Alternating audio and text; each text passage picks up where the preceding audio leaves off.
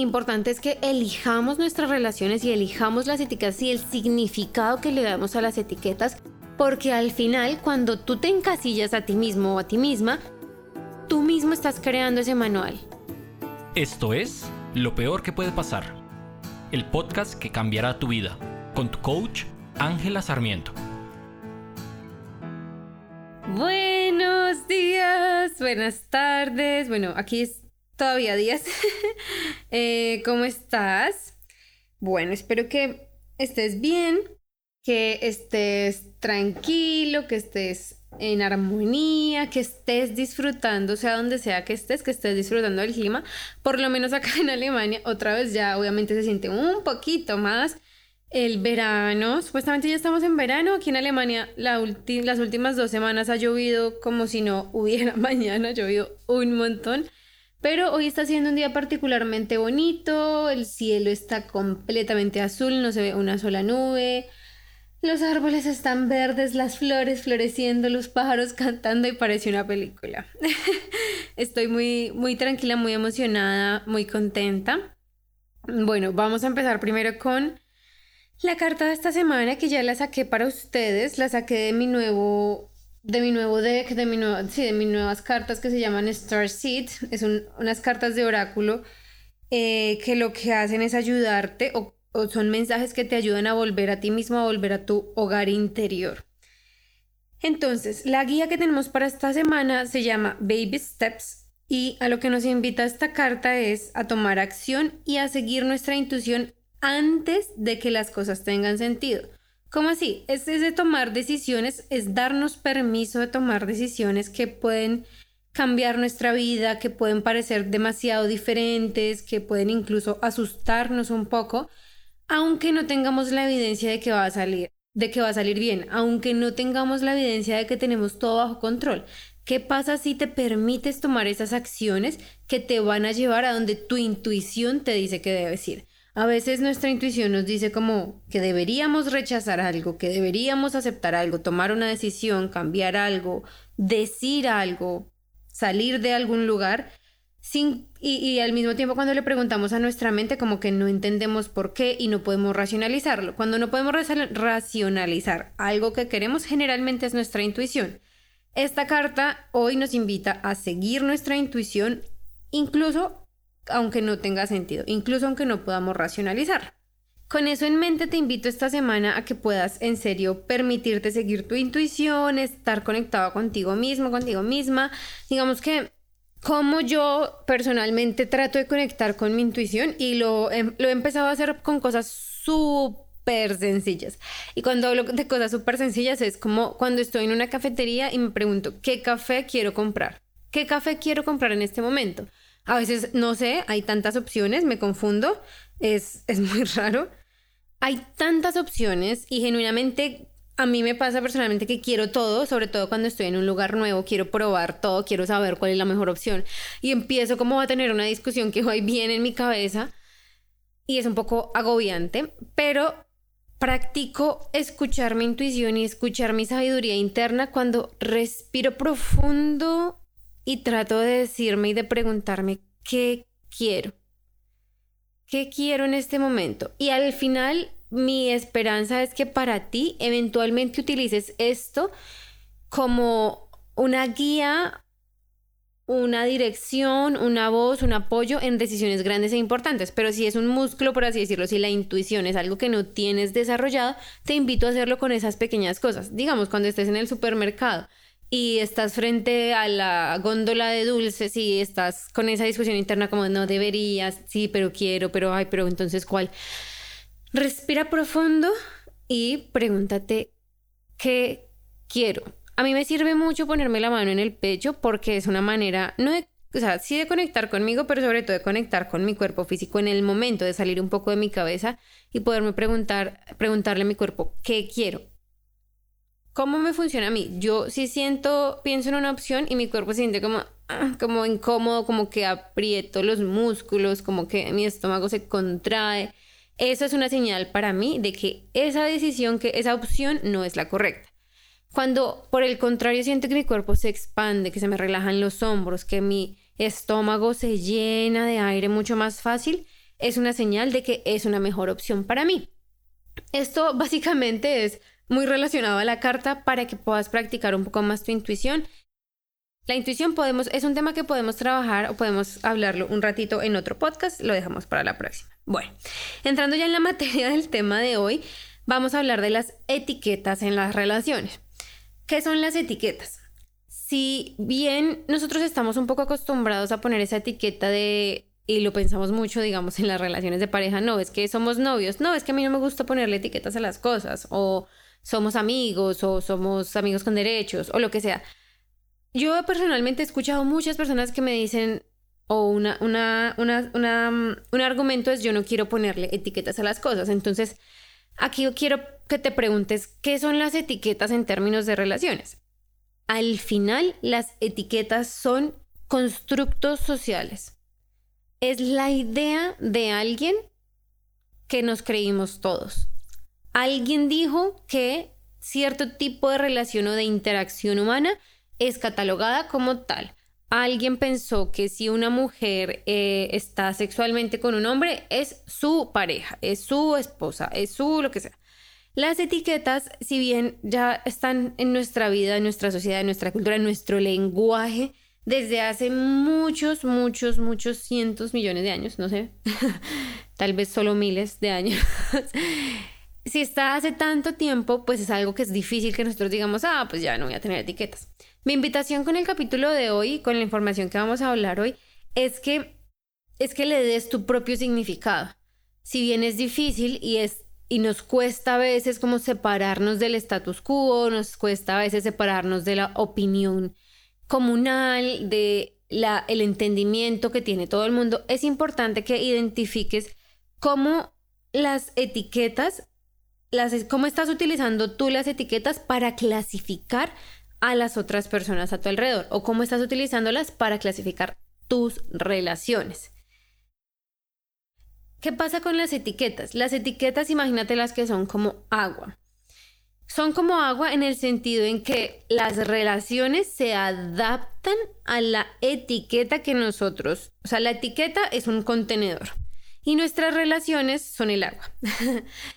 Entonces, cuando nosotros le ponemos la etiqueta de relación de noviazgo, nuestra relación se adapta a lo que socialmente hemos construido y hemos creído que es ese contenedor. Pasa lo mismo con otras relaciones y lo hablábamos en la masterclass em, que tuvimos este fin de semana y es cuando nosotros aceptamos las etiquetas sociales, digamos, de familia. ¿Cómo debería ser? O sea, esa etiqueta viene con un montón de manuales, ¿no? Un montón de manuales que también nos hemos inventado. Que si te preguntas según quién, yo amo esa pregunta, eh, según quién esto debería pasar, según quién tu pareja debería ser responsable de esto o lo otro, según quién deberías amar a tu mamá o a tu papá, según quién deberías guardarle respeto a X o Y personas, según quién. ¿Quién dicta o quién impone estas verdades? La verdad es que la mayoría de estas verdades, estas creencias, porque no son verdades, las ha impuesto nuestra sociedad y nuestra cultura. Por eso cambia mucho cuando hablamos de Oriente, cuando hablamos de Occidente, cuando hablamos de Europa, de Latinoamérica, de Estados Unidos. La cultura influye muchísimo. Muchísimo, muchísimo en cómo, en lo que permitimos y en los manuales que vienen, vienen arraigados a las etiquetas de las relaciones. Entonces, digamos que si tenemos la etiqueta de esposa, entonces, socialmente se espera que yo como esposa o la etiqueta, la forma, el recipiente de ser esposa conlleva, digamos, estoy diciendo como la parte más retrógrada un poco, eh, como lo más machista de la sociedad, sino es para que sea un poco más claro.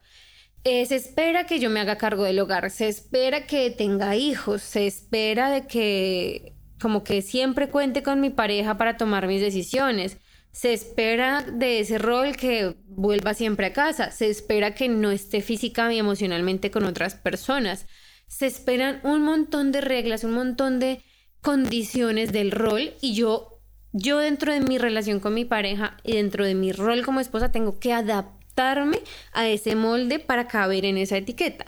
Yo tengo que estar dentro de ese contenedor para pertenecer a la etiqueta. Cuando me salgo de la etiqueta, cuando me salgo del molde, es cuando ya empiezan a haber conflictos sociales y empiezan a haber conflictos culturales porque estoy dañando esa etiqueta. Ejemplo, el rol de mamá. Para ejemplificar esto, les voy a contar la historia de una muy, muy querida amiga mía. Eh, ella es mamá y ella en, su, en sus esfuerzos por no perderse a sí misma, que es algo muy valiente que muy pocas mamás hacen, bueno, que cada vez más mamás lo están haciendo, pero que es para mí es admirable de ella. Ella se fue tres meses a otro país, se mudó pues por solamente tres meses, no fue más tiempo, para perseguir su sueño de un sueño personal de ella donde requería vivir esa experiencia. Ella fue mamá relativamente joven, no muy joven, pero relativamente joven, justo cuando estaba terminando la universidad, entonces no tuvo más tiempo para vivir esas experiencias que ella tenía como en su mente. Para poder hacer esto, ella dejó a su hija, ella es ella era mamá, sus, se habían separado con el papá de la de su hija. Su hija en ese momento tenía siete años, más o menos, seis, siete años se habían separado y ella era la que estaba todo el tiempo, todos los días con su hija y por esos tres meses la dejó al cuidado de su papá. ¿Qué pasó? El momento en que ella hace esto, se sale de ese contenedor de lo que es una mamá, de cómo debería verse una mamá, de lo que debería ser y de lo que debería priorizar una mamá, que todo el mundo se fue encima. Una mamá no hace eso, todo el mundo empezó a juzgar y a resaltar las partes de este manual que socialmente hemos creado en donde ella estaba fallando como mamá, entre comillas, muchas comillas, ¿no? Al hacer esto ella, ella se permitió a sí misma ser ella, ser persona, ser mujer, tener sus sueños, su vida. Y no, digamos, yo personalmente fui una de las personas que más eh, impulsé o la motivé a que lo hiciera. Al final no era que ella dejara a su hija abandonada, la dejó con su papá, que es igualmente responsable por su hija, pero aún así, aunque ella quería hacerlo, era muy difícil emocionalmente y psicológicamente para ella salirse de ese, de ese paradigma, de esa caja, de esa forma, de esa etiqueta de mamá que, está, que hemos construido como sociedad. Y cuando nos salimos de esa forma, de esa etiqueta, no solo se convierte o no solo sucede que la gente o nuestra sociedad, nuestra cultura, nuestros iguales nos critican, nos juzgan, etcétera, sino que nosotros también somos fuertes con nosotros mismos, nosotros también sufrimos, nosotros también eh, empezamos a sentir que estamos haciendo mal y nos juzgamos y tenemos luchas internas. Yo estoy muy orgullosa de ella porque ella superó esa lucha interna y fue a por sus sueños, fue se permitió a sí misma ser primero mujer, primero ser humano antes que ser mamá, que es muy importante porque otra vez, esa etiqueta de mamá es una, una etiqueta impuesta. Ese contenedor de lo que debería ser una mamá, de cómo debería verse una mamá, de lo que debería priorizar una mamá que es sus hijos y tienes que morir por tus hijos y jamás tienes que hacer algo egoísta porque tus hijos están primero, cuando te sales, o sea, todas esas cosas son construcciones sociales. Hace poco leía un libro, eh, bueno, estoy leyendo en este momento un libro que se llama Tame de Glendon Doyle. Increíble, por favor, lean el libro. Eh, y en uno de los capítulos ella menciona eso. Ella decía como cuando las mujeres se vuelven madres, reciben memos. El que, los memos que recibieron nuestras abuelas era el memo de haz todo lo posible porque tus hijos sobrevivan. Manténlos alimentados y manténlos como saludables físicamente, no importa el resto, simplemente que sobreviva. Súper bien, ¿no? El memo que recibieron nuestras mamás fue, bueno, es un poco más pensado en Estados Unidos, pero igual aplica un poco como, mantén a tus hijos lo el mayor tiempo por fuera de la casa, que estén jugando, que estén afuera y déjalos entrar solamente para comer y dormir. Entonces era cómo mantenemos a nuestros hijos afuera de la casa, jugando, corriendo, lo que sea. Ese era el memo de esa generación. Y la generación de ahora, de padres de ahora, el memo que recibe es, tienes que proteger a tu hijo por sobre todas las cosas. Tienes que sacrificarte 100% para que tu hijo sienta, no se sienta solo. Evítale los traumas, evítale las emociones negativas, evítale a tus hijos cualquier emoción incómoda. Tienes que estar devota como mamá o como papá a dejarlo todo por el bienestar de tus hijos. Y esas expectativas cada vez van creciendo y van cambiando. Los padres nuevos que yo veo ahora, en este momento, que están quedando embarazados, que están hasta ahora teniendo sus bebés, están recibiendo memos en donde casi que tenemos que tener, tratar a los niños con muchas pinzas porque son muy susceptibles a cualquier trauma, son muy susceptibles y nos empezamos a tomar esa responsabilidad que sí es nuestra como, padre, como papás, pero que es inhumano, que nos tenemos que dejar a nosotros mismos como seres humanos para encajar en lo que la sociedad está esperando de nosotros. Entonces también tenemos que crear eh, niños autosuficientes, pero emocionalmente estables, pero que sean capaces de lograr cualquier cosa, pero que tengan creencias, pero que mantengan el respeto, pero que, o sea, son tantas cosas que cuando empezamos a verlo con detalle son incluso incoherentes eh, o incongruentes. Esta historia o este ejemplo de la, de la paternidad o la maternidad para, para ejemplificar el tema de qué tanto una etiqueta que una sociedad construye, que una persona en algún momento de la vida decidió imponer, qué tanto eso nos puede afectar. Y esas etiquetas, si bien afectan principalmente, o bueno, es lo es más evidente en las relaciones, también lo leía en este libro y me pareció súper importante, por eso quería compartirlo, que también nos afectan en nuestros roles, en nuestros roles como seres humanos. Entonces, las etiquetas de qué es de hombre, qué cosas pertenecen a los hombres. Hablando de niños, para no hacerlo tan complicado. Los niños juegan con carros, las niñas juegan con muñecas, las niñas juegan a la cocinita y a la mamá y a la casa, los niños juegan con los autos, eh, a ser héroes, a cosas de fuerza, construir, etcétera, etcétera. Esas etiquetas también nos lastiman porque no nos permiten a las mujeres o no les permitimos a las niñas, no nos permitimos experimentar y fluir en, las, en esas cosas que están catalogadas como masculinas y viceversa, no les permitimos a los hombres identificarse con esas cosas que están catalogadas como femeninas. Cuando ese tipo de cosas suceden y se arraigan en nosotros, que es la realidad que estamos viviendo ahora, es cuando empezamos a tener problemas. Las etiquetas son algo impuesto fuera de nosotros socialmente. ¿Cuál es la invitación? Sé consciente de esas etiquetas, remueve las etiquetas si quieres y si puedes y si te sientes cómodo y si no, replantéate qué significa esa etiqueta. Que, digamos que yo tengo en este momento la etiqueta de ser esposa. Yo puedo elegir qué significa para mí y quién soy yo en el mundo cuando me clasifico a mí misma como esposa. Yo puedo elegir quién quiero ser y cómo quiero actuar cuando me clasifico a mí misma como coach. Yo puedo elegir quién, o sea, cómo paso mi tiempo, cómo paso mi día, qué es importante para mí, a qué le doy prioridad cuando me clasifico como escritora, digamos. Cuando yo tomo esas decisiones conscientemente, intencionalmente, empiezo a darme libertad. ¿Libertad de qué o libertad para qué? Libertad de ser quien yo internamente quiero ser. No ser lo que la sociedad espera que sea de acuerdo a la etiqueta que me estoy colocando que se me es impuesta. No ser lo que mi pareja espera que sea, no ser lo que mi familia espera que o, o cumplir los deberes que mi familia espera que cumpla por ser eh, catalogada parte de esa familia me está pasando en este momento, así muy, muy sinceramente se los cuento, me está pasando en este momento que tengo muchos problemas con una, una persona de mi familia extendida, es decir, entre mis tíos y tías y eso, estoy teniendo problemas con una persona en específica. Y cuando lo hablaba con mi mamá, era como, mi mamá espera, yo le decía, es que no porque ella sea parte de mi familia o de esa etiqueta significa que yo tenga que tener una relación. Y lo hablábamos en los episodios de relación con otros. No significa que tenga que tener una relación con ella, sobre todo cuando no me hace bien. Sobre todo cuando me lastima, sobre todo cuando no funciona para mí. Entonces, importante es que elijamos nuestras relaciones y elijamos las etiquetas y el significado que le damos a las etiquetas, porque al final, cuando tú te encasillas a ti mismo o a ti misma, tú mismo estás creando ese manual. Ya sea porque tienes, ya sea que tengas influencias externas o ya sea, ojalá e idealmente, porque lo decides intencionalmente, pero tú te estás poniendo el manual que debes seguir. Tú te estás imponiendo a ti mismo o a ti misma las direcciones, los pasos, lo que tienes que hacer para encajar, las acciones que debes tomar para encajar. Ejemplo, una mamá no se va a perseguir sus sueños y se va a otro país tres meses y deja a su hijo atrás. ¿Según quién?